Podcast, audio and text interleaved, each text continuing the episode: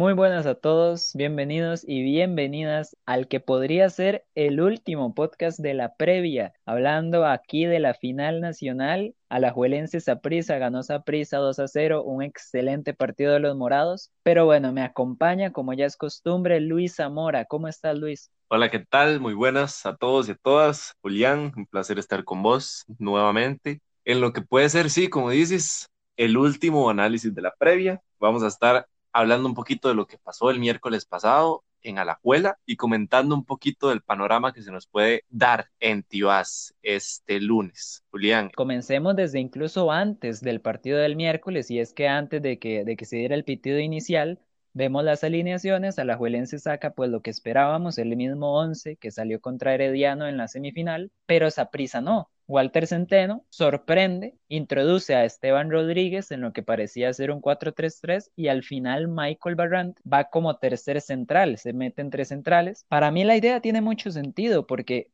da una superioridad de 3 contra 2 en, en los defensas de esa prisa, que son Michael Barrantes, Aubrey David y Alexander Robinson, contra los dos delanteros de la liga, que son Moya y McDonald. Entonces, ya por ahí para mí la idea es muy inteligente de Centeno, nadie se la esperaba, pero bueno, Luis, ¿qué, qué es lo que nos puedes decir tú sobre, sobre este planteamiento táctico? Muy interesante, porque como mencionas, parecía un 4-3-3, que creo que así es como se evidenciaba, tal vez cuando prisa iba un poco más al ataque, pero cuando se replegaba lo hacía muy bien, porque claro, antes del partido nos quedaba un poco la duda más o menos de cómo se iba a reflejar en el campo. Y ya dentro del campo, la zona defensiva del Saprissa se ponía con tres defensores en el centro. Entonces le daba al Saprissa muchísima incógnita, porque no es muy común ver al Saprissa jugando de esa manera y tampoco en una instancia tan decisiva como una final. Entonces, claro, sale con el factor de sorpresa y también sale con un planteamiento que le puede brindar muchísimo bien en el desenlace del juego. Y me parece clave porque, como dices, en ataque sí cambiaba, sí variaba la estructura de Saprissa,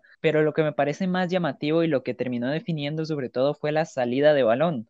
Porque como digo, estos tres defensas centrales de Saprissa contra los dos delanteros de la liga prácticamente siempre iban a tener una buena salida de balón. Y justo de un pase largo de Michael Barrantes, de ahí nace la jugada del primer gol. Entonces, me parece que ya estos pequeños detalles que muchas veces se pasan por alto son los que a grandes rasgos terminan definiendo los partidos. Me parece un acierto total lo de Centeno de poner a Barrantes entre centrales, pero también hablemos un poco del partido de Esteban Rodríguez, hizo gol, el segundo gol tras un rebote de tiro de esquina. ¿Y qué te pareció a ti lo de Esteban Rodríguez, Luis? aunque para mucha gente pueda que pasó desapercibido, hace un trabajo silencioso muy bueno, porque él eh, a la hora de estar jugando sin pelota, hace recorridos muy interesantes. Él bloquea casi que en, en la mayoría del partido a Alex López. Hace un trabajo sucio pero silencioso. Entonces, claro, le da muchísima libertad a los centrales de que cualquiera de los tres que están en la zona más baja salga a dobletear, salga a ayudarle a él. Por eso veíamos mucho los defensores de esa prisa, ya sea los laterales o los centrales, entrar hacia el centro, llegar a ayudarle a Mariano, llegar a ayudar por ahí a Johan, a Cristian Bolaños y bajaba, y hacer un dobleteo, que eso fue lo que opacó la creación de juego de, la Liga Deportiva Alajuelense, porque en, en la previa pasada hablábamos de que la mayor virtud de Alajuelense era su generación de juego. Centeno lee eso y pone a Esteban Rodríguez, pero no solo es Esteban Rodríguez, es, un, es una idea defensiva que hace que en salida Alajuelense se sienta inútil porque tiene más jugadores presionando y bloqueando esa salida cortando líneas de pase y demás de lo que tiene habitualmente contra un rival como Saprissa, contra Heredia y demás. Entonces, claro, a la Huelense se espera un partido muchísimo más abierto y se topa con esto. Ahí es donde está la virtud de Pate. Y bueno, en realidad, siguiendo con lo de la superioridad en salida del 3 contra 2 que ya hablamos con Michael Barrantes, hay un punto en el partido en el primer tiempo, cerca del minuto 15-20 por ahí, donde Carevic responde y le dice a uno de sus volantes, ya sea Guevara o Lassiter, que suba más para hacer un 3 contra 3. Y entonces ahí es donde prisa se le empieza a complicar un poco la salida de balón. El problema es que en una de esas jugadas, donde Saprissa ya está mandando envíos directos y demás, pues encuentra la carrera de Cristian Bolaños, encuentra el tiro de esquina y después de ahí el gol de Esteban Rodríguez, que terminaría en el segundo gol muy temprano en el partido.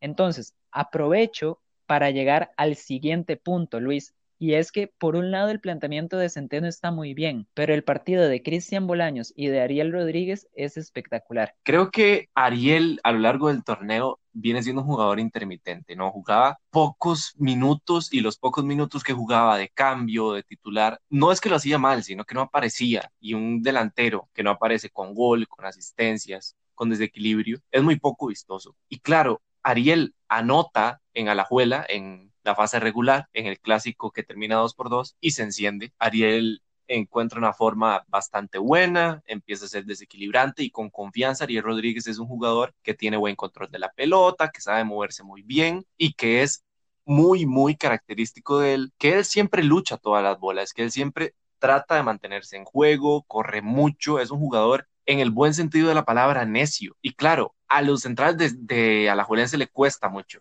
controlar a Ariel Rodríguez. Y por otro lado, Bolaños, que bueno, yo no esperaba eso de Bolaños, pero fue el, jugador más explosivo del partido, con carreras determinantes, con juego súper inteligente, movimientos súper largos, porque incluso no es solo que pegó carreras cortas, ¿no? También hacía recorridos larguísimos en defensa, en ataque, y con un control de la pelota increíble para asistir, para darle pausa al juego, y creo que determina mucho, además de, del gol de Ariel y la asistencia de, de Bolaños y demás, también el modo de juego de prisa, porque Ariel mantiene a la defensa de la Jolense alerta. Entonces, claro, no los deja subir tanto, no los deja generar tanto. ¿Por qué? Porque hay, hay cierto límite de libertad que tiene que tener a la Juela a la hora de que Bolaños, a la hora de que Venegas y de que Ariel estén tan arriba y sean jugadores tan peligrosos. Y bueno, siguiendo con, con las acciones del partido, termina el primer tiempo, Saprissa se lleva un 2-0, un resultado que ya en sí mismo es muy positivo. Y en el segundo tiempo vemos cómo cambia la disposición de Saprissa. Saprissa ya no pasa tanto a tener el balón, a tener salidas, sino que se echa un poco para atrás con una defensa que estuvo sensacional en todo el partido y trata de buscar los contragolpes de nuevo con Ariel Rodríguez, Johan Venegas, Cristian Bolaños. Y aquí es donde Bolaños, Ariel y Venegas tienen un partido impresionante porque incluso en situaciones de inferioridad lograban hacer jugadas y generar mucho peligro de muy poco. Pero bueno, cambiando ahora, ¿verdad? Porque cambió la disposición de esa prisa y quiero pasar aquí al siguiente punto, Luis. ¿Qué te pareció la defensa? Porque veníamos hablando y hemos venido hablando en todas las previas que la defensa de Saprissa es el punto débil del equipo, que Centeno buscó y cambió, realizó variantes, probó prácticamente todas las posibilidades que tenía y justo en el primer juego de la final, la defensa responde y responde simple y sencillamente a la perfección. Sí, Julián, como bien dices, y me deja la sensación, tal vez, de que el Deportivo Saprissa defiende cuando, cuando quiere hacerlo, cuando tiene las, las ganas o cuando tiene la responsabilidad de defender bien, creo que responde, porque vamos al primer juego de la semifinal. Veíamos un partido duro, férreo para la defensa de Saprissa y saca la tarea perfecta, o sea, no recibe gol, ni siquiera tiros a marco en contra. Y ahora vamos al primer partido de la final, que se supone que debería ser un juego muchísimo más complicado, y lo fue, la verdad, pero también responde bien. Entonces, claro, jugadores, veníamos mencionando también que, claro, no estaba Guzmán y ahí entraba la duda de si Robinson o, o quién iba a jugar y se lo iba a hacer bien. Robinson jugó un partidazo, lo hizo muy bien. Aubrey David también. Barrante se metió entre líneas y lo hizo muy bien. Los laterales estuvieron acertados. Luis José Hernández también jugó un partidazo. Entonces, claro, Julián, no sé si es falta de atención, falta de, no sé, como de incentivos para que los jugadores se sientan más en el partido, pero en un una situación como esta, en una final tan importante, la defensa de Saprissa respondió muy, muy bien. Y ya, ya hablábamos antes de las transiciones, del dobleteo y demás, pero es que hay que ver el, como ya decías, la defensa de Saprissa se vio muy endeble y ahora parecía como que si esta fuera la defensa menos goleada del torneo y por mucho. Y ahora, hablando, hablando de defensa, Luis, por otro lado, veníamos destacando el buen trabajo de los, de los defensores de la liga. Zavala, Junior Díaz, Machado, el propio Salvatierra tuvo una buena semifinal pero es que, ok, y ya esto tal vez estoy exagerando un poco, ¿verdad? Desde mi punto de vista, pero para mí el partido de Machado y Junior Díaz, no voy a contar tanto a los laterales, pero sí el partido de Machado y Junior Díaz para mí es, en una final nacional, para mí es directamente anticompetitivo. O sea, me pareció que estuvieron superadísimos los dos centrales de la liga, quedaron muy mal ante la delantera de Saprissa y me parece que es lo más preocupante que puede esperar a la Juelense para el partido de vuelta, donde tiene que remontar, pero tampoco puede permitir que le anoten. Creo que es un poco de, de todo, es una combinación de muchos factores, porque tampoco el partido de los laterales fue muy bueno en general, pero es que si, si los laterales no juegan bien y si en medio campo no hay jugadores muy defensivos, cuesta mucho que los centrales tengan un partido destacado o que cumplan. Y la verdad es que sí, la verdad es que tanto Junior como Machado, como ya mencionábamos en la previa del partido de Herediano, con, contra la Juelense, Machado estaba haciendo recorridos súper buenos, con mucha velocidad, con jugadores habilidosos y Junior Díaz no se estaba quedando atrás. Y este partido parece como que si hubiera sido todo lo contrario. Vemos un Cristian Bolaños dejando en el olvido a Junior Díaz en una carrera rapidísima por el primer gol. Vemos a Ariel manteniendo la pelota frente a Machado, sacando faltas contra tres jugadores de Alajuela. Entonces ahí es donde deja la duda que menciona Zulia. Y es que en realidad,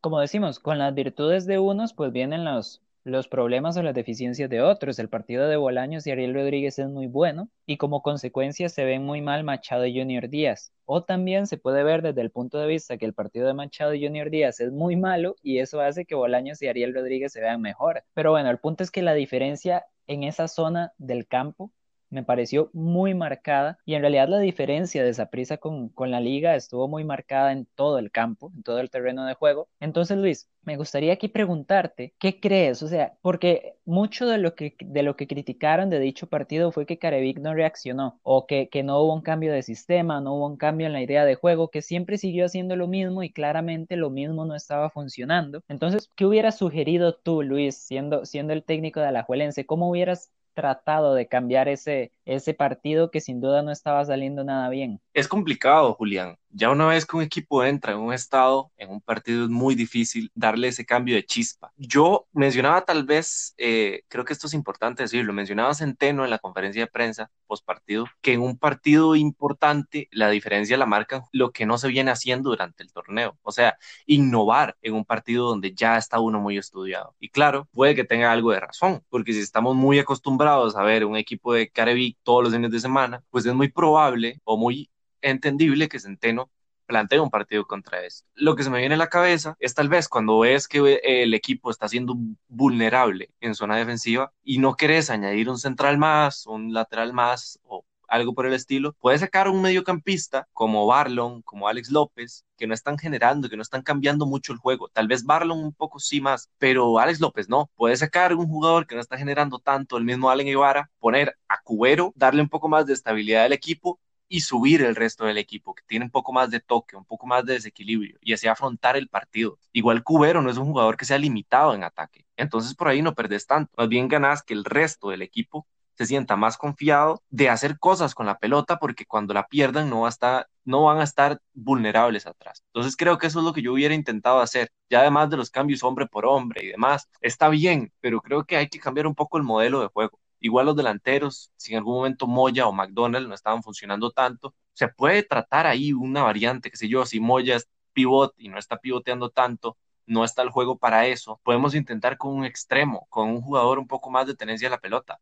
¿Para qué? Para intentar por abajo, para intentar cambiar un poco el modelo de juego y acoplarse a lo que da el partido. Y bueno, en realidad estoy bastante de acuerdo con lo que dices, me parece que hubiera sido una solución interesante. Estamos de acuerdo en que Centeno desde el inicio, ya con el plan que él ideó, ya desde el inicio Saprissa llevaba una ventaja y se nota en el 1-0 cómo, cómo estaba ganando la partida. Como mencioné, Carevic se ve que reacciona, trata de tapar la salida de Saprissa y efectivamente Saprissa empieza a pelotear. El punto es que en ese momento, cuando la liga está recuperándose un poco de, del shock inicial, pues cae el segundo gol de Saprissa y es un golpe emocional bastante grande Sabemos que en este momento Alajuelense es un equipo muy emocional. No brillaron ninguna de las figuras de la liga. El partido de Bernal Alfaro me parece espectacular, me parece increíble, muy buen partido de Bernal Alfaro, pero el problema es que lo intentó lo intentó, O sea, fue impresionante el partido de, de, Bernal, pero el problema es que un Alex López, un Moya, un Lassiter, un Guevara, que tuvieron partidos muy buenos contra Herediano, o sea, no se notaron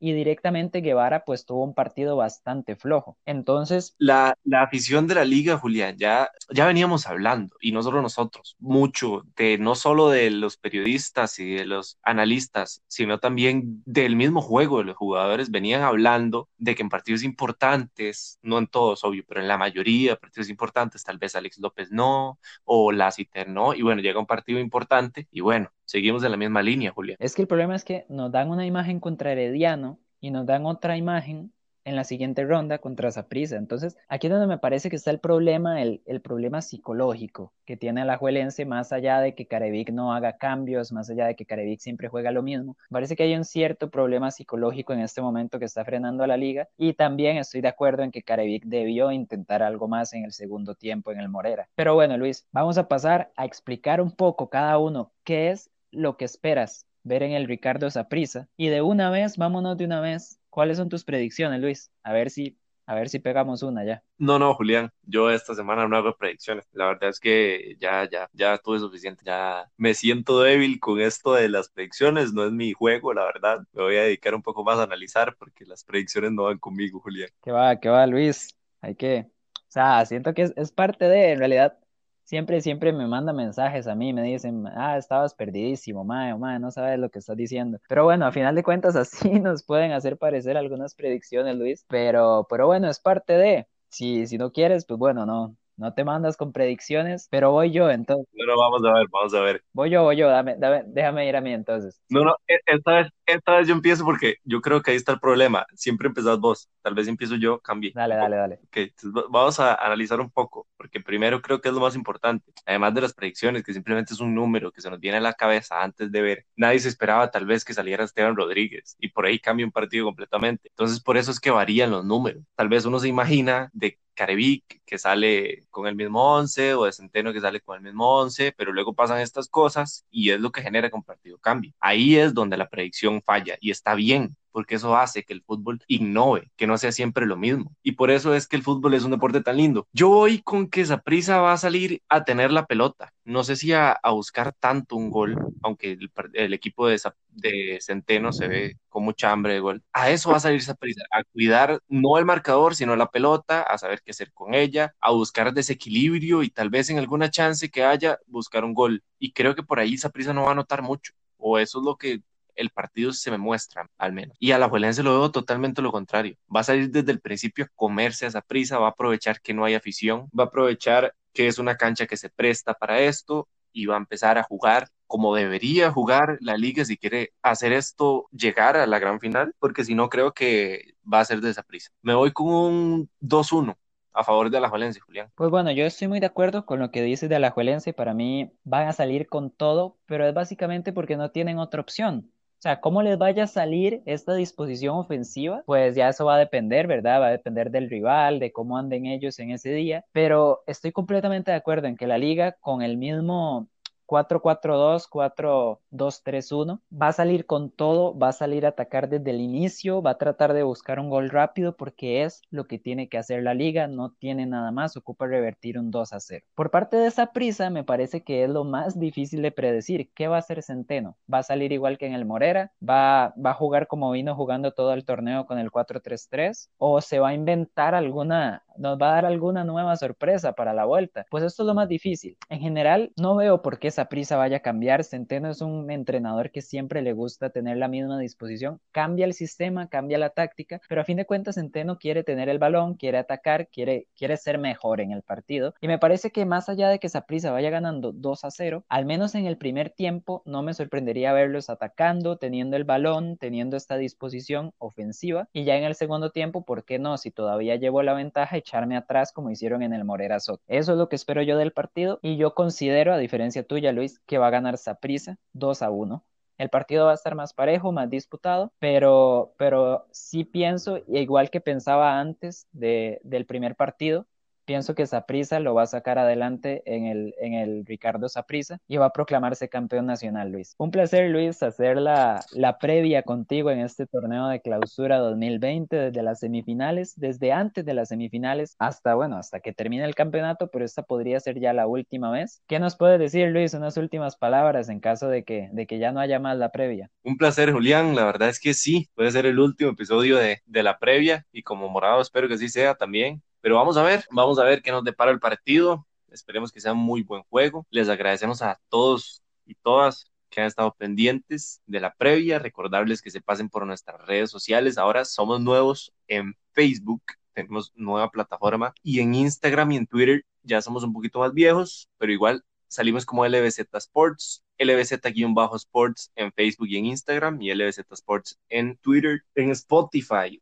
en Apple Podcast, en Google Podcast o en, en cualquier plataforma que tengan para escuchar. Por favor, síganos, estén al tanto del contenido que subimos. Subimos podcast de básquetbol, de fútbol, hacemos análisis acerca de equipos históricos, análisis como estos de la previa a partidos importantes, que bueno, eh, hasta el momento solo hemos hecho de Costa Rica, pero cuando salgan partidos importantes, ahí estará la previa también. Pronto saldremos con análisis de las ligas que terminan en el fútbol europeo también. Cuando termine la liga de acá, tal vez, si nos va bien, podríamos hacer también al final de la liga un análisis de lo que fue, qué nos da, quiénes van a CONCACAF, cómo está la situación. Pásense por ahí por todas nuestras redes, retroalimentenos y así sabemos un poco más qué es lo que les gusta a ustedes. Y nada, Julián, un placer, muchísimas gracias y hasta la próxima.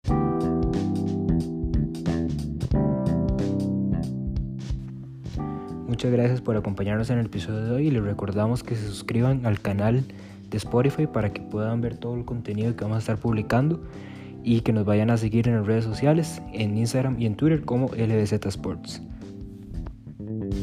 Bye.